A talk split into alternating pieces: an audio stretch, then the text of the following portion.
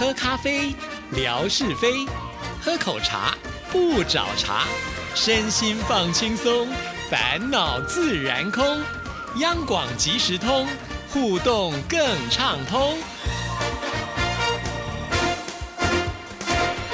亲爱的听众朋友，大家好，欢迎收听今天的央广即时通，我是谭志毅。在今天的节目里呢，也是应我们的听众朋友要求啊，因为呢，听众朋友对我们央广的节目都是如数家珍，对于世界大国民当中的那些年我们一起唱的歌，这样子的一个节目形态，非常的有兴趣。所以呢，今天志毅就邀请到了主讲人管仁健管大来到我们节目当中。管大您好，大家好，我是管仁健。其实呢，说到了管大啊，他除了是一位文史工作者之外呢，他也是一位相当知名的作家啊。他之前呢也得过很多的文学奖，之后呢又到了出版社去工作，担任主编的工作啊。那所编辑的这些书籍呢，也获得很多金鼎奖啦，还有好书大家图的这些各类的奖项，所以算是一位相当优秀的一位呃文史工作者。但是我拿到他的名片的时候，我觉得有点呃意外啊，因为他上面写的头衔是文史资料。回收者，哎哇，真的好幽默！管大师傅可以先告诉我们，为什么你会想要用这样子一个文史资源回收者的角度来看你自己的工作？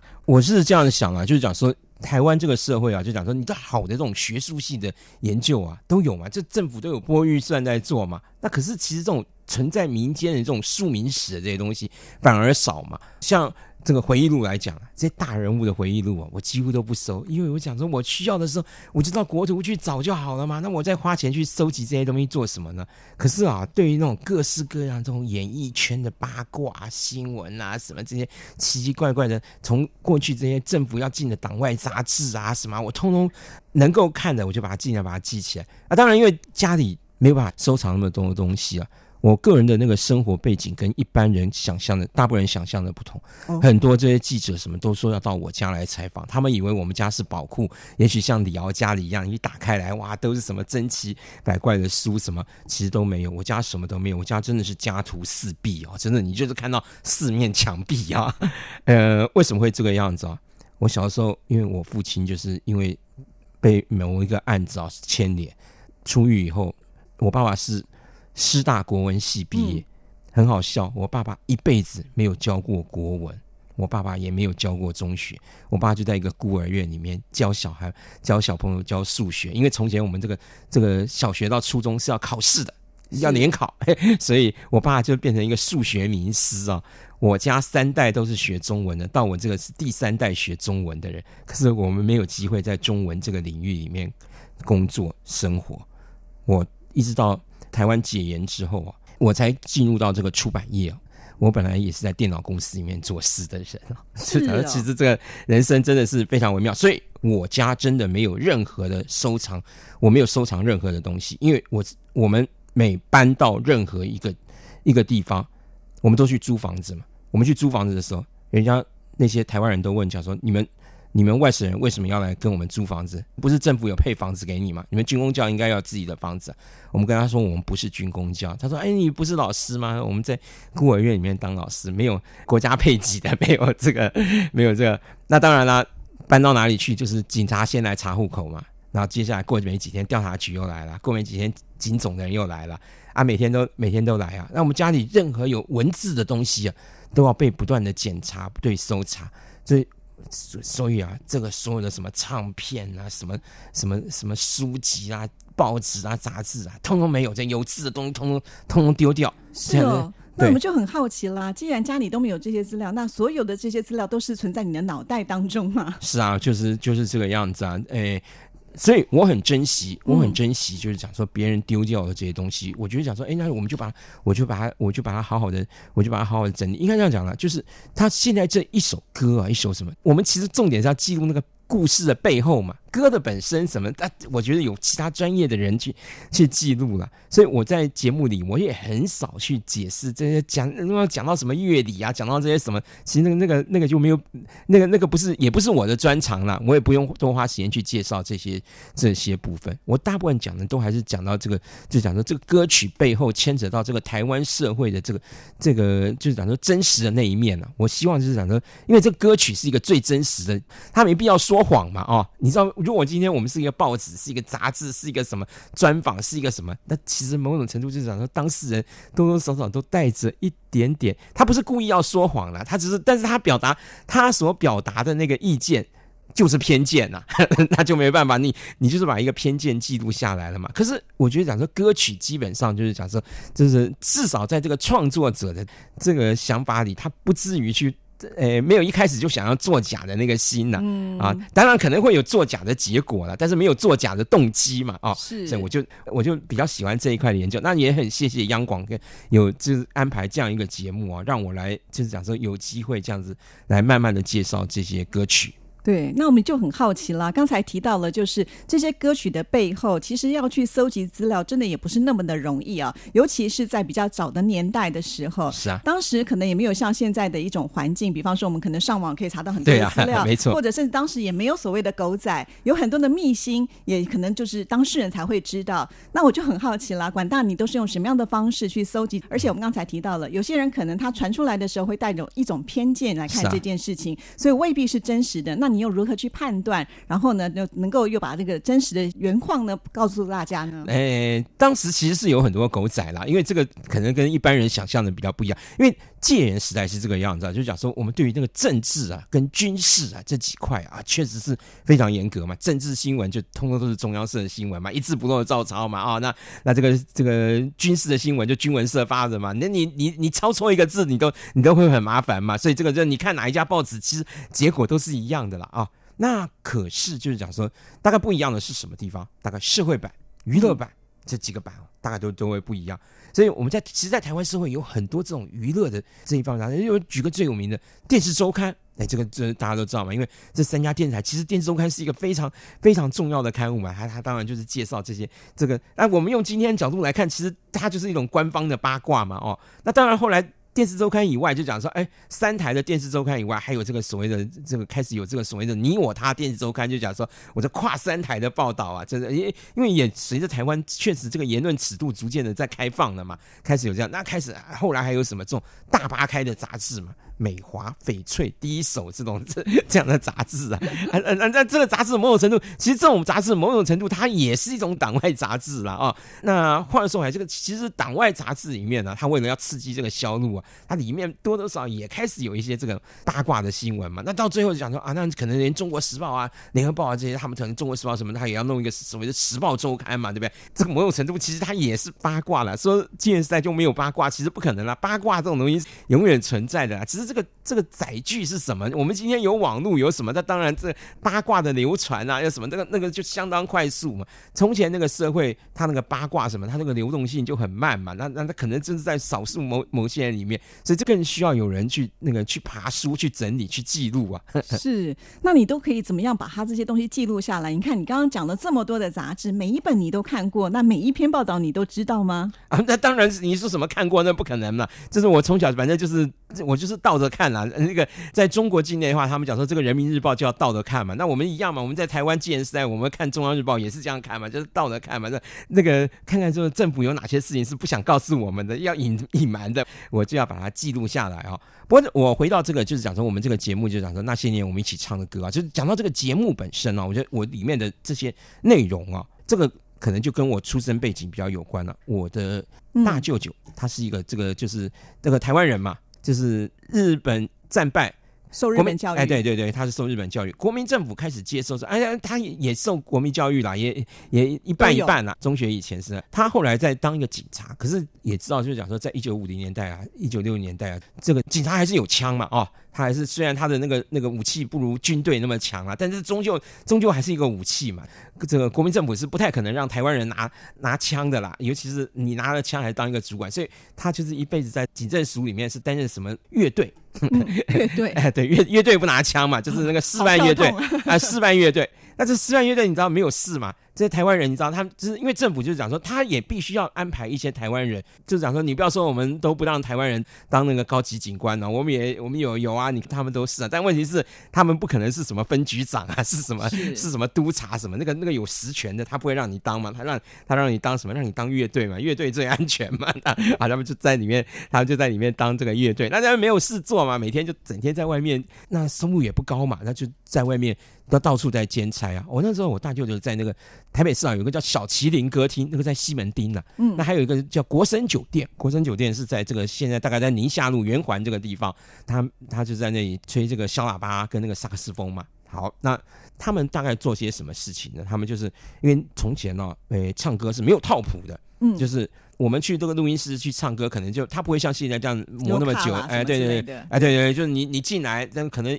一个小时，可能可能就就录完了，就就就走了。那你录完就走了，你唱完这首歌，你可能只记得那个主旋律而已。那现在你要到歌厅去唱歌，那不行啊。那那现在好了，那其他这些乐手就讲说这这些吹萨克斯风的、吹喇叭的、吹这些什么的，那他们没有套谱，他们没有办法吹嘛。那谁要替他去写那个套谱呢？就是那个那小歌星什么，他们就要拜托这些这些，就是讲说这些乐师啊，能帮嗯帮忙写一个嘛？就因为你知道，你只要这一家替你写好了，你拿了这一这一张，你你到别家去就很容易嘛。是，那你就有机会能唱，你有机会可以唱自己的歌嘛，不然你一定要唱别的歌。那个乐队跟你说我不会，呃，你这个歌我没听过，我不会，我不会吹，但你你没办法唱自己的歌嘛，所以到处都要巴结这些乐师啊，帮忙帮忙写乐谱啊，所以我舅舅就有很多很多的这种黑胶唱片呢、因为大家出了唱片什么，第一个就要来讲说，哎哎，宋老师这样子，然后这样这样子啊，对啊，那那这样不过很可惜啊，因为我大舅舅啊，就是在我大概就是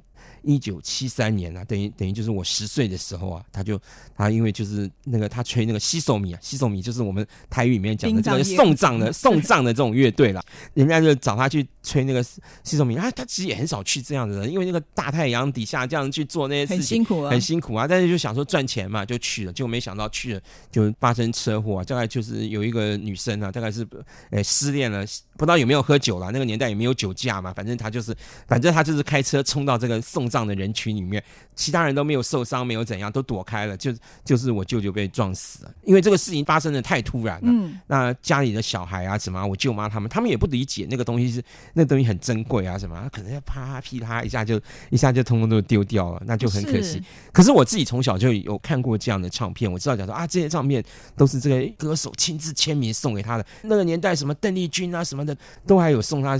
送送他那个唱片呢、对啊，因为尤其现在这个黑胶非常的受欢迎啊，很多人都在搜集。啊，对啊，可是就把它通通通通丢掉，真的非常非常的可惜啊！啊，另外一个，我觉得另外一个跟我生活背景比较有关的，就是因为我从小是在北投长大了啊。我们知道北投这个就有什么是叫拿卡西啊，西就是这到处这个这个叫走唱嘛啊，就是讲的这个这个一个乐师带着歌女，然后就是到处到这个旅馆的每一个房间，就是讲说看人人人家有有有在那里那个我们这个叫做酒家菜了啊，就是我们我们在北投是吃饭，他不会到餐厅的，他是在旅馆里面，在旅馆里面开一个房间，然后摆一张到两张的桌子，然后在然后然后在那里吃饭唱歌嘛，那就就会找这些乐师来，找这这些乐师啊，带着歌女来唱歌。那这其实我们台湾有很多这样的很多这些歌手都是这样出道的嘛，最有名的什么江蕙啊、江淑娜、黄以玲啊这些啊，对我们这些我们小的时候都都是看过他们演唱的嘛。所以这个部分呢，我自己对音乐的那个等于就是呃敏锐度接触啊，所以就是嗯就是从这些开始。那我知道，假如说在台湾社会有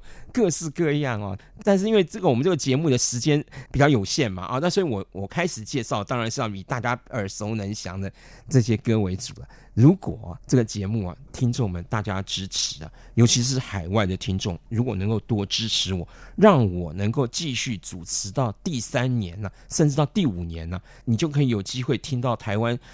有些更听不到的歌，因为我现在介绍的歌都是比大家耳熟能详的歌，这现在真的是我们一起唱的歌啊！那我现在介绍这些歌，你要说你没听过，就是那你一定是年纪没赶上。你只要是那个年纪的，你不可能没听过的。可是慢慢的就是在我们那个年代，这个社会一样还是有分众的嘛。我举个例子来讲，我像那个舞女啊，大班调要叫莫用，不会让 K 又来又去。这歌其实在民间它已经流行到一段时间，但是它不能在电视里面唱嘛，它不能在广播里面播嘛，所以一般人不知道。可是你走到夜市，你走到哪里，它就一直在，它其实是在播。这在台湾当时这个社会，其实在当时就是分众。那我现在介绍的大部分都是在电视跟在广播中大量常出现的歌嘛。那未来我们会一直不断，就会越来介绍会越来越冷门了、但是越冷门的东西，也许是越越稀奇、越好玩的东西了。那也希望这个听众继续的支持。哇，我觉得是非常的佩服哦！你可以讲到，你说未来五年内的这些节目的内容都已经规划好，可见这资料非常非常的丰富啊。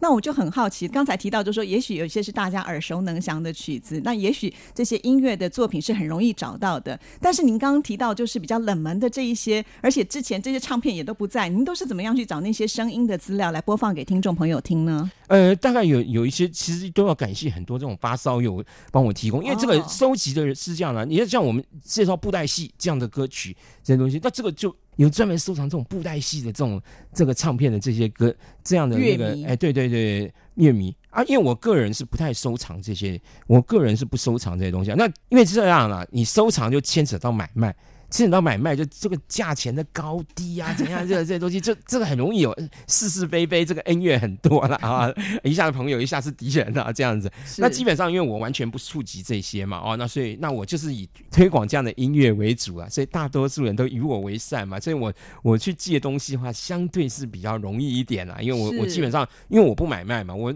我借了也绝对不会不还呐，因为大家都知道嘛，就是这个信用保证嘛，所以所以大家都愿都愿意帮助我了，不能说配合。和我啊，大家都大家都帮助我了，所以我有到处去借这这个奇怪的唱片很多啦。如果当然因为这个央广因为尺度的限制啊，我是没有办法再介绍了。我台湾的唱片啊，有一种还有还有这所谓的白牌唱片啊，因为你你可能听都没听过什么叫白牌唱片，白牌录音带唱片，就是这个唱片外面呢不能有任何的文字，怎样？它里面是什么呢？大概大概都是一些是什么样的内容呢？某些其实是一些很淫秽的内容哦啊，那所以他就把它外包装上就没有显现。可是这个在民间社会里，它就是到处在卖嘛。像这种可能在央广是永远不可能有机会播出啊。这个但 至少让大家知道，原来是在民间有流传这样的哦。这民间当然有这样的东西嘛。哦，就是在这个合法的后面呢，背后都一定会有一个非法的，因为非法的赚钱多。其实严格说来，那也不算什么非法啦，因为这个法律就是我们应该讲地下啦。哎，对了，应该说。是地下化了，因为是因为我们知道戒严时代最麻烦的是什么事情呢？